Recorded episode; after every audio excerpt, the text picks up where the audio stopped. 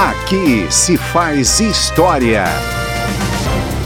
Em abril de 1977, o Congresso Nacional ficou fechado durante 14 dias por determinação do presidente Geisel.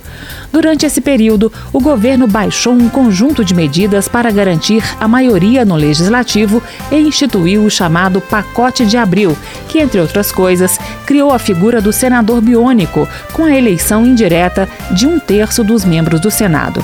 No dia em que o Congresso voltou a funcionar, em 15 de abril de 77, o então presidente da Câmara, Marco Maciel, discursou ressaltando a importância da manutenção das prerrogativas do Congresso Nacional. O fato de voltarmos a nos reunir após interrupção que acabamos de sofrer no funcionamento do Poder Legislativo vem demonstrar que é essencial à prática do regime democrático, a existência e atuação das casas de representação política.